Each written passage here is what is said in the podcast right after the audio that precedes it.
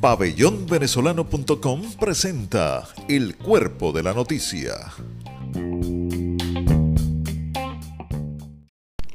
Desde los estudios virtuales de Radio Pabellón en la ciudad de Buenos Aires para Venezuela y el mundo, iniciamos nuestro podcast El Cuerpo de la Noticia, los hechos que migran con sus protagonistas hasta convertirse en increíbles historias como esta, las raciones de guerra de la mesa venezolana que cómo es eso, lo desnudaremos al regreso de nuestro paneo informativo por el mundo de los 180 caracteres.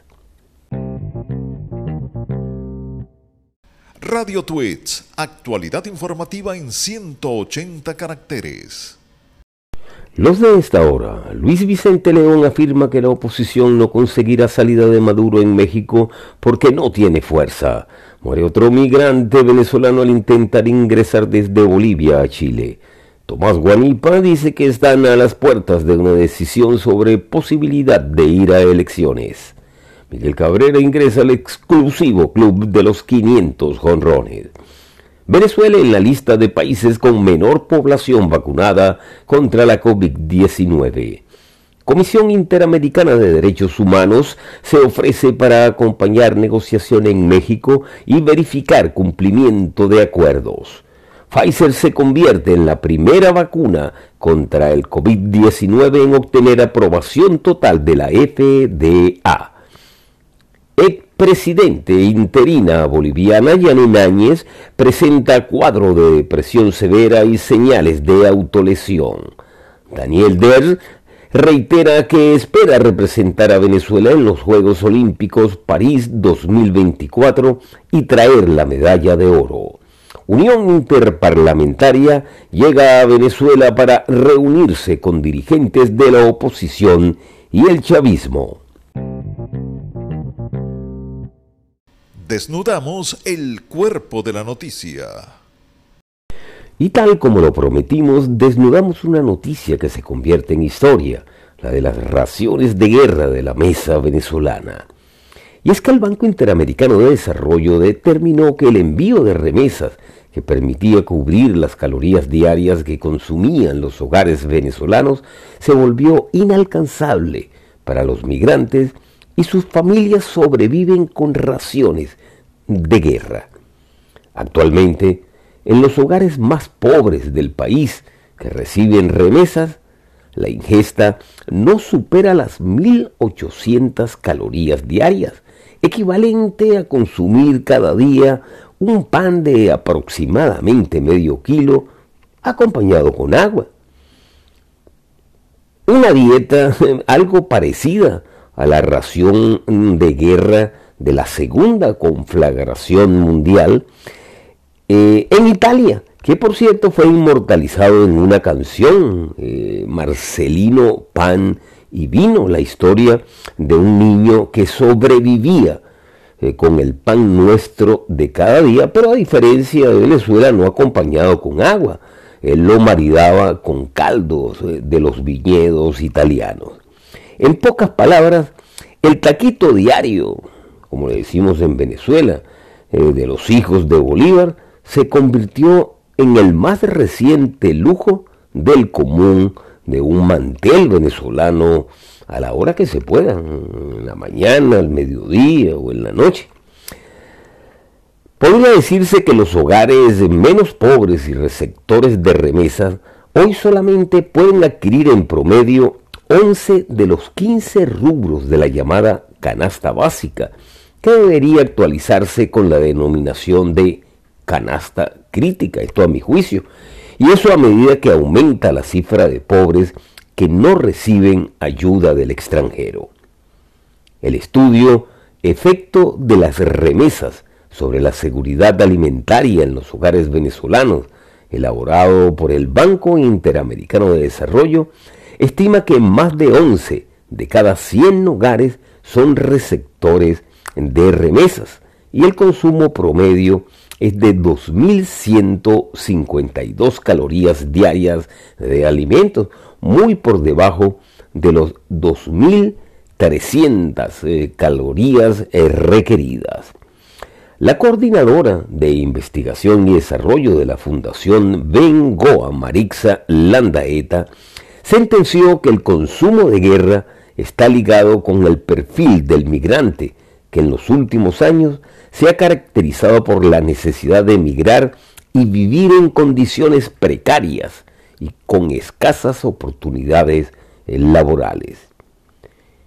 Y no solo en Venezuela sucede eso, sino en cualquier nación que gaste más dinero en armas que en programas sociales, fundamentalmente en alimentación, educación y salud. Y podría decirse que de seguir este patrón estaría condenada al hambre. Una historia al desnudo en la cual tú tienes la última palabra. Aunque usted no lo crea. Y aunque tú no me creas, debo revelarte que desde el año 2007, 21 pies han aparecido en las costas de las playas de Estados Unidos y Canadá completamente separados de los cuerpos a los que alguna vez pertenecieron y cuyas eh, teorías conspirativas eh, hablan de posibles eh, ajusticiamientos de la mafia. Sin embargo, un médico saltó a la fama, se le conoce con el nombre de TAC, al revelar la verdadera y espantosa razón por la que los pies cortados dentro de los zapatos aparecen en las playas de América del Norte. La teoría del doctor Rack para el fenómeno macabro es que mm, cuando un cadáver humano cae al fondo del océano es rápidamente atacado por carroñeros. Según su hipótesis, los carroñeros son perezosos y prefieren comerse primero las partes más blandas de nuestro cuerpo, entre ellos los ligamentos alrededor de los tobillos.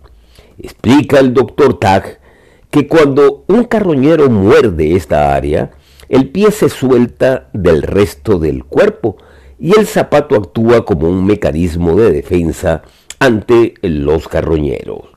Rack se refirió al diseño del calzado y al papel que juega en la visión de los pies en las costas de Estados Unidos y Canadá, eh, bajo las horribles circunstancias que en los últimos 14 años eh, han asombrado a los asistentes, a las personas asiduas a esas playas, ya que los calzados, y esta es su teoría, cada vez flotan más. La flotabilidad del calzado significa que las extremidades desmembradas podrán flotar durante más tiempo y en última instancia terminar en las costas cercanas para dar a alguien un impacto espantoso. El descubrimiento más reciente se produjo en enero de 2019, cuando se descubrió, gracias al ADN, el pie de Antonio Neil en Yeti Island. Esto es en Everett de Washington, y resulta pues que eh, el señor Antonio Neil había desaparecido tres años antes y fue visto por última vez en diciembre de 2016. Su aparición, o mejor dicho, la aparición de uno de sus pies, no fue producto de ajusticiamiento de la mafia como una de las tantas especulaciones de los macabros pies flotantes de las playas de Canadá y los Estados Unidos y todo eso, aunque tú no me creas. Y hasta aquí nos trajo el río. Nuestra secuencia de hoy fue posible gracias al aporte informativo del Banco Interamericano de Desarrollo y las organizaciones CESNA y ACNUR, a quienes damos las gracias, al igual que a tu fidelidad por permanecer allí mismito. Les recordamos que el cuerpo de la noticia es un vínculo informativo sin fines de lucro al servicio de la diáspora venezolana que depende de la generosidad de las donaciones PayPal en nuestra web pabellonvenezolano.com. Repetimos, pabellonvenezolano.com. Visítanos y mantente al día en materia de migración. Soy Fran Armas y esto fue El Cuerpo de la Noticia.